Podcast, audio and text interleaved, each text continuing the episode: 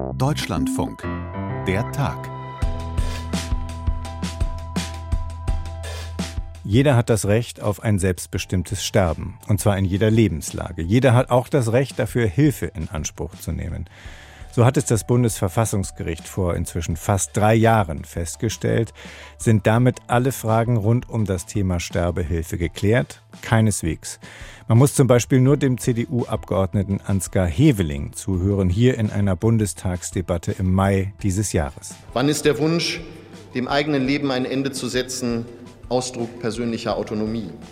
Wie soll man herausfinden, ob die Entscheidung eines Sterbewilligen vielleicht gar nicht selbstgesetzten Gründen entspringt, sondern er sich sozialem Druck ausgesetzt sieht oder an einer Krankheit leidet, die es ihm unmöglich macht, seinen Wunsch zu sterben selbstbestimmt zu reflektieren. Diese Situationen voneinander abzugrenzen, ist keineswegs trivial. Immer wieder haben sich die Parlamentarierinnen und Parlamentarier mit diesem Thema beschäftigt, das schwierig auch deshalb ist, weil in unserer Verfassung eben nicht nur das Recht auf selbstbestimmtes Sterben verankert ist, auch das menschliche Leben steht unter staatlichem Schutz und unter dem der Verfassung. Seit einer Weile schon bereiten Abgeordnete neue Regeln für die Sterbehilfe vor. Nach dem Jahreswechsel soll dann abgestimmt werden. Wir klären gleich, welche Vorschläge dazu auf dem Tisch liegen. Und die FDP-Bundestagsabgeordnete Katrin Helling-Pla erzählt uns, für welche Lösungen sie sich stark macht. Das ist der Tag an diesem 29. Dezember 2022. Ich bin Jasper Barenberg. Wie kann die Gesellschaft Sterbehilfe möglich machen und gleichzeitig dafür sorgen, Missbrauch auszuschließen? Im Bundestag fallen die Antworten auf diese Frage unterschiedlich aus. Alle drei Entwürfe für ein Gesetz hat sich meine Kollegin Gudula Geuter angeschaut. Wichtig war ihr, erst noch einmal darauf zu schauen, welche Regeln im Moment gelten. Wir sind im Moment rechtlich in einer Situation, in der wir in Deutschland seit Jahrzehnten sind, äh, nämlich seit das Strafgesetzbuch geschaffen wurde. Es ist ja so, dass es nicht strafbar ist, sich selbst das Leben zu nehmen. Und äh, da diese Haupttat, wenn man das rechtlich fassen will, nicht strafbar ist, ist auch die Beihilfe dazu nicht strafbar. Das ist eigentlich im Strafrecht der Normalfall dass das trotzdem so in der Diskussion stand und steht, das hat damit zu tun, dass es zwischenzeitlich vor 2015, das ist eine Entwicklung, die so 2010 etwa begonnen hat, dass es immer mehr Bestrebungen gegeben hat, äh, die Selbsttötung äh, zu Leuten zu erleichtern. Das heißt, dass äh, Sterbehilfevereine in Deutschland angefangen haben, ihre Hilfe oder ihre Tätigkeit anzubieten. Es gab immer mehr Ärzte, die auch offen sich dazu bekannt haben, dass sie Leuten bei der Selbsttötung geholfen haben.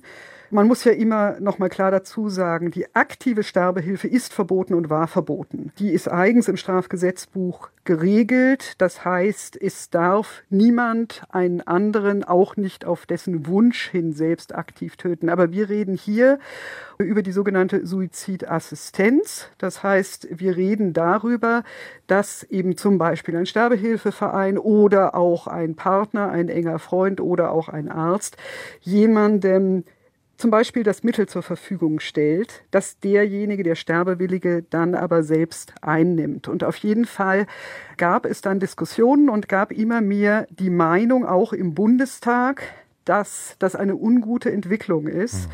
dass das Gefahren äh, mit sich bringt, dass zum Beispiel auf diese Weise der Suizid eine andere Normalitätsgrenze erreichen könnte in Deutschland, was man nicht wollte, unter anderem wegen der Befürchtung, dass Menschen äh, nicht zur Last fallen wollen und dadurch vielleicht ein größerer Druck auch auf Menschen ausgeübt werden können, äh, die am Ende des Lebens sagen, ich will der Gesellschaft, ich will meinen Nächsten nicht zur Last fallen.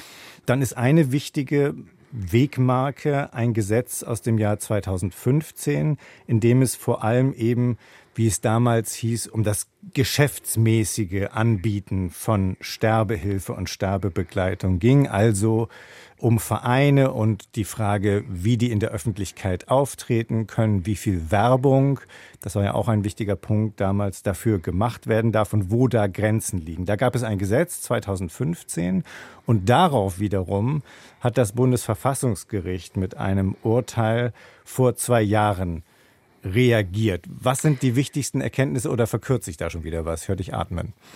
Ja, ich würde gerne erstmal zu diesem Gesetz noch was äh, sagen. Die Frage der Werbung stellte sich fast schon nicht mehr, weil die geschäftsmäßige Sterbehilfe eben insgesamt unter Strafe stand. Das heißt, man wollte wirklich die Tätigkeit von Sterbehilfevereinen verbieten.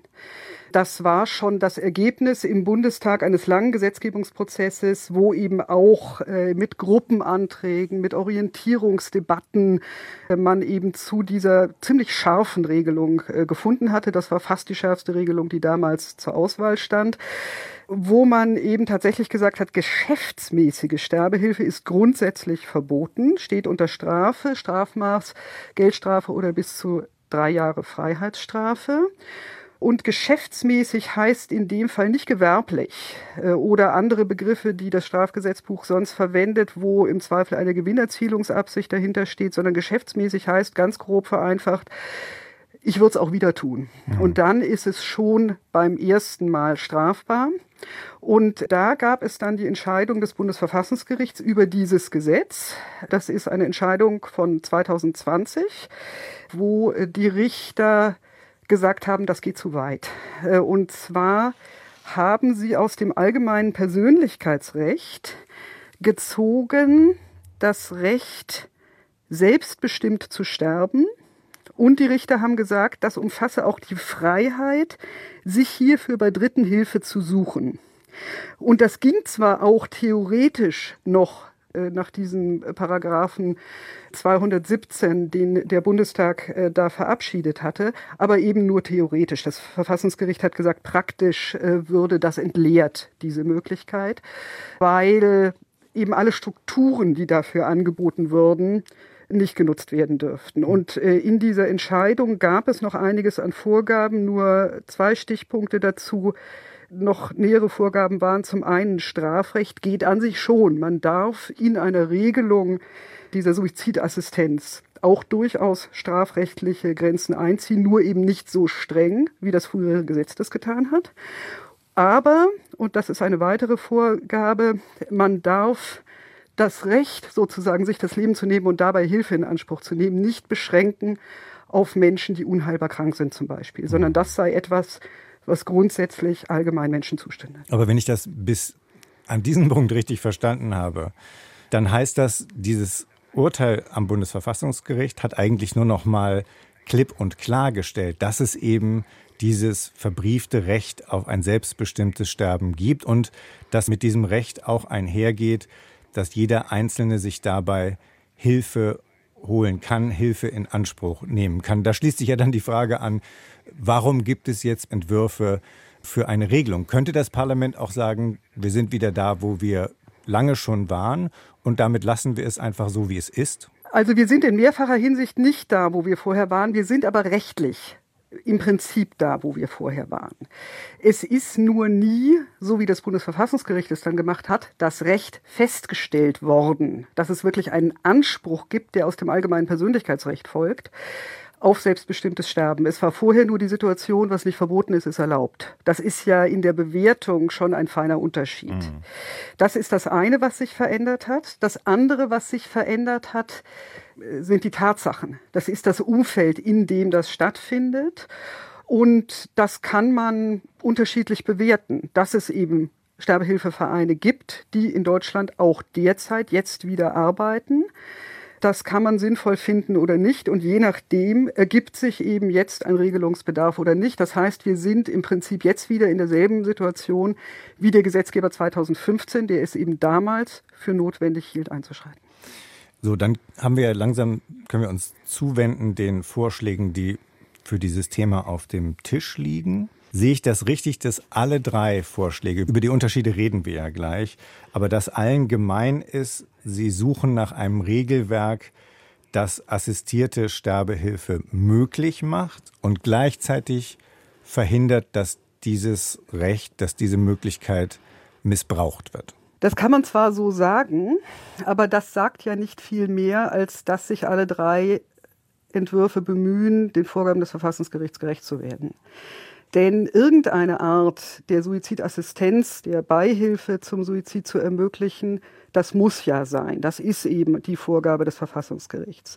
Warum man glaubt, ein Gesetz zu brauchen, darin wiederum unterscheiden sich äh, die Entwürfe ganz erheblich, denn die einen legen den besonderen Wert auf die Regelung dessen, was da noch möglich sein soll, ob das also möglichst in engen Bahnen stattfinden darf oder nicht.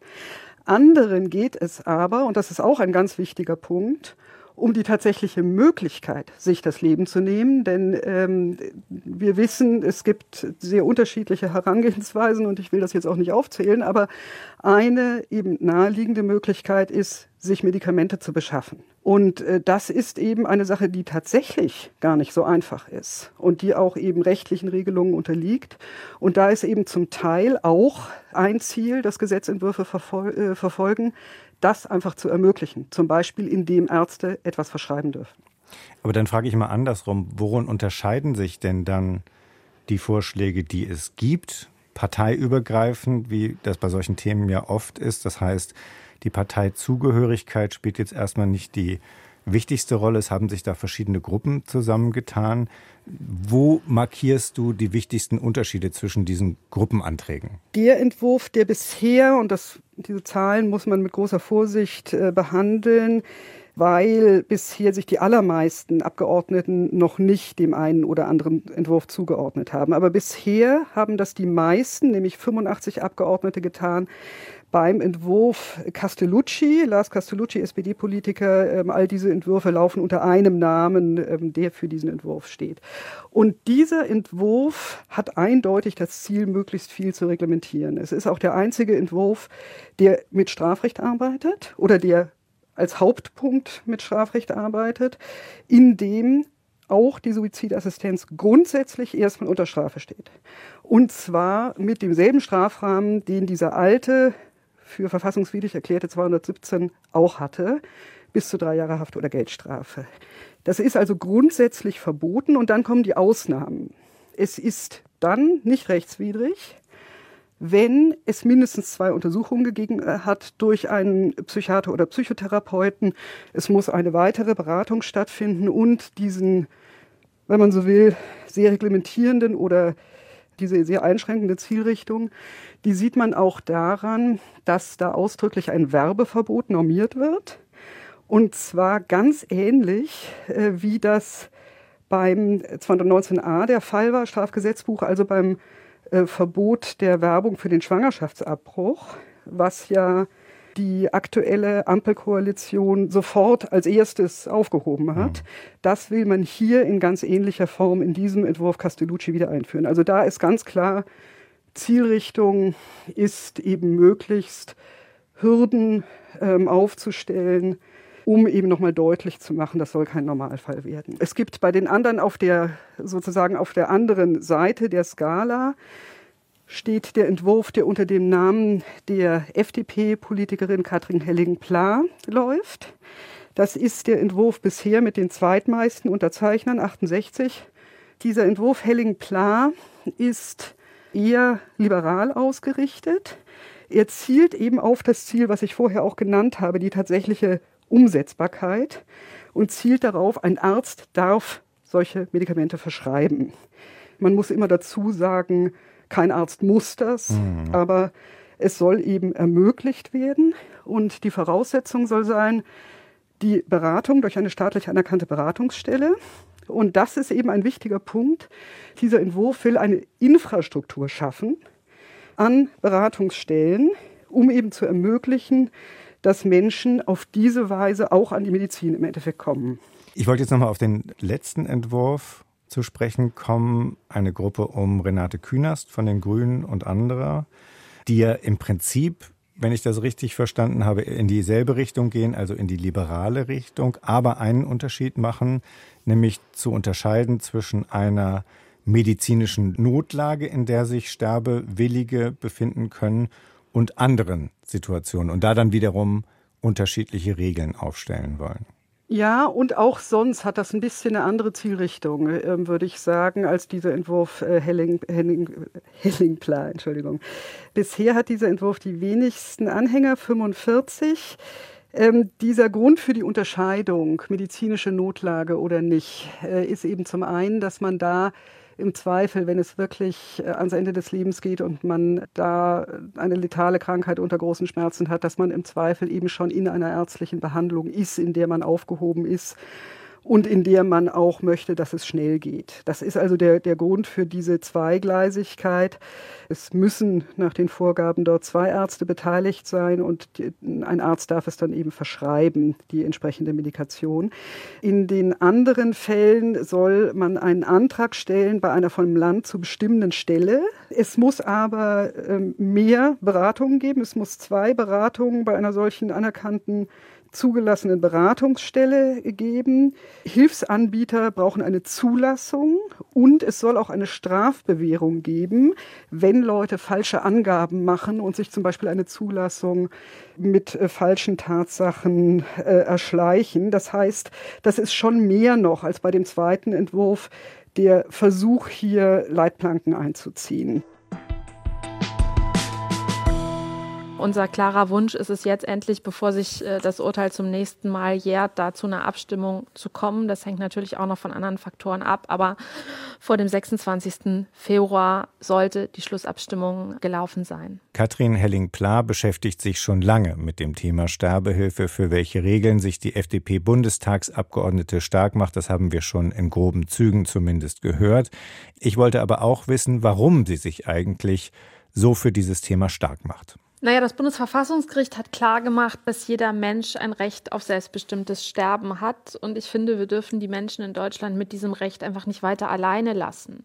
Wir brauchen tatsächlich endlich einen gesetzlichen Rahmen. Mir schreiben tagtäglich äh, Menschen, denen noch gar nicht klar ist, dass äh, es dieses Recht in Deutschland gibt, die nicht wissen, wohin sie sich wenden können, wenn sie Sterbegedanken haben, die ja da einfach ähm, trotz des Urteils weiterhin irgendwie im, im luftleeren Raum hängen. Und ich finde, gerade für die braucht es klare gesetzliche Rahmenbedingungen und für diejenigen, die tatsächlich selbstbestimmt handeln, auch die Möglichkeit zur Verschreibung eines Medikaments. Ähm, zur Selbsttötung. Und ich sehe eben in den anderen Entwürfen auch ähm, große Gefahren, insbesondere im konservativen Entwurf, dass das Recht auf selbstbestimmtes Sterben erneut äh, faktisch leer läuft. Und ich finde, das haben die Betroffenen einfach nicht verdient. Da möchte ich gleich mit Ihnen noch in die Einzelheiten gehen.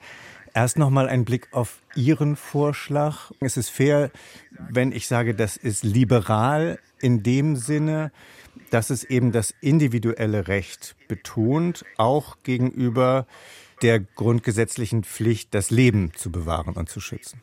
Ja, Moment. Ähm, also mit Blick auf das Bundesverfassungsgerichtsurteil ist ja die Selbstbestimmung jedes Einzelnen zu schützen auf der einen Seite und sie ist nicht abzuwägen gegen das Rechtsgut Leben direkt, sondern gegen die Selbstbestimmung wiederum auf der anderen Seite. Das heißt, Menschen müssen tatsächlich selbstbestimmt handeln. Das ähm, obliegt uns als Gesetzgeber abzusichern, aber wir haben uns nicht mit eigenen Wert- oder Moralvorstellungen über das Individuum zu erheben. Wir dürfen es nicht besser wissen als jeder Einzelne selbst. Wer selbstbestimmt handeln kann, der muss auch selbstbestimmt entscheiden dürfen. Und ist da das Wort der Freiwilligkeit ein Dreh- und Angelpunkt und ein wichtiger Aspekt dieser ganzen Debatte? Also die Frage, es gibt dieses Recht auf selbstbestimmtes Sterben. Es gibt auch das Recht dafür, Hilfe in Anspruch zu nehmen und zu suchen.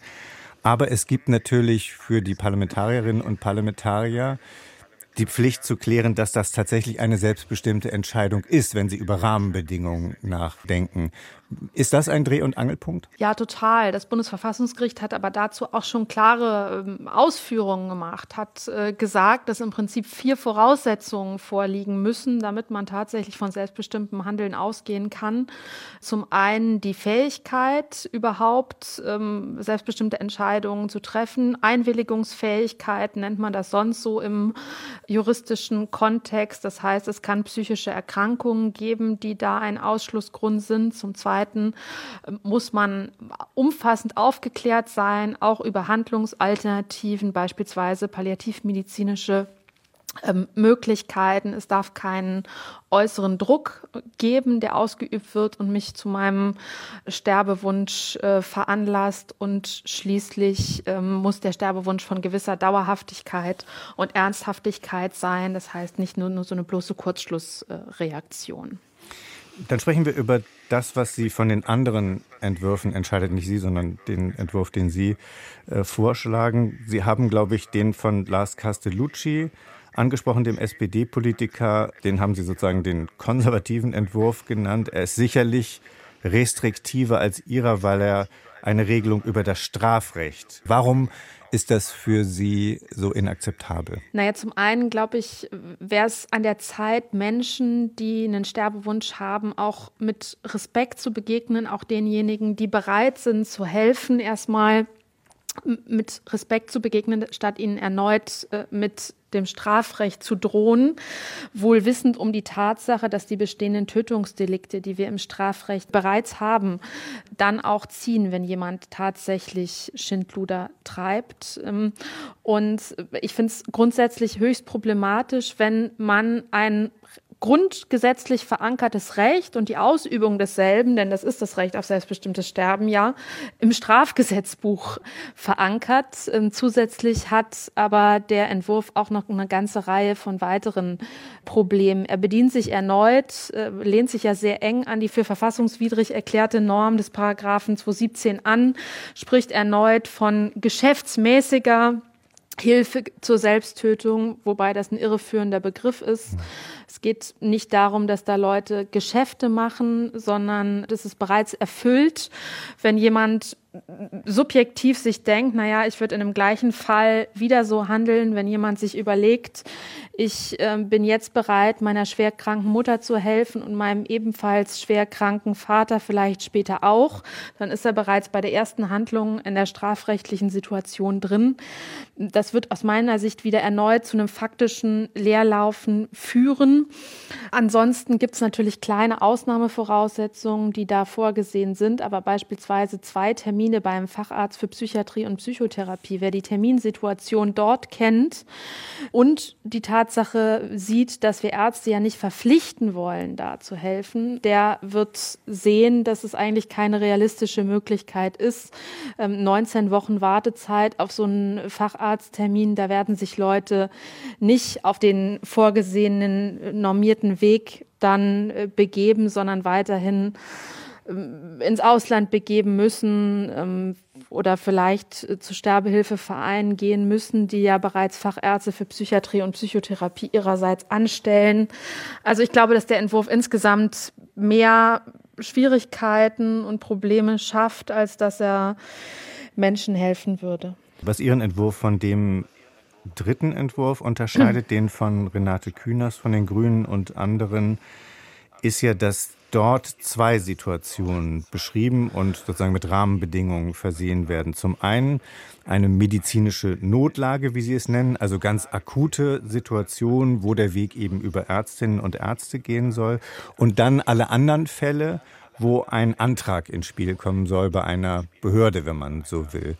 Wie unterscheiden sich Ihre Vorstellungen jetzt wiederum von dieser Zweiteilung in zwei ganz unterschiedliche Situationen? Naja, wir finden, dass ein Arzt im Prinzip in jeder Situation es ihm möglich sein soll, auch eine Verschreibung eines Medikaments zur Selbsttötung vorzunehmen. Dass das Arzt-Patienten-Verhältnis einfach in jedem Fall das richtige Verhältnis ist, dass Ärzte die Situation vom Betroffenen am besten einschätzen können, viel besser, als es eine Behörde kann, die irgendwie nach Aktenlage entscheiden muss, wo es dann um Anträge und Antragsschriften geht, statt um das persönliche Arzt-Patienten-Verhältnis und das Gespräch dort dort. Auch die Abgrenzung, wann liegt eine medizinische Notlage vor, ja oder nein, hielt ich für äußerst problematisch, sodass äh, es da oft wahrscheinlich zu Diskussionen, vielleicht sogar Rechtsstreitigkeiten kommen würde, als es Menschen tatsächlich geholfen würde. Ja, ich finde, es gehört nicht in Behördenhand und Abgrenzungsschwierigkeiten sollten wir uns nicht leisten. Warum soll ein Arzt nicht in jeder Situation verschreiben dürfen? Ich sehe da das Problem nicht. Deswegen der klare Weg bei uns über die ärztliche Verschreibung in jeder jeder Situation. Das war der Tag für diesen 29. Dezember 2022. Danke fürs Hören. Ich bin Jasper Barenberg und tschüss.